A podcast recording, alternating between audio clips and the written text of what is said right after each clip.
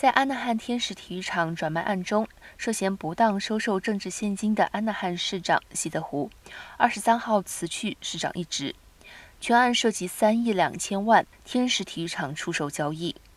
与此同时，被指控在这起联邦腐败调查案中试图贿赂公职人员的拉菲伊，也于二十二号辞去加州民主党秘书一职。他承认自己是联邦调查局 FBI 调查天使体育场案的秘密证人。在本月早些时候提交的一份宣誓书中，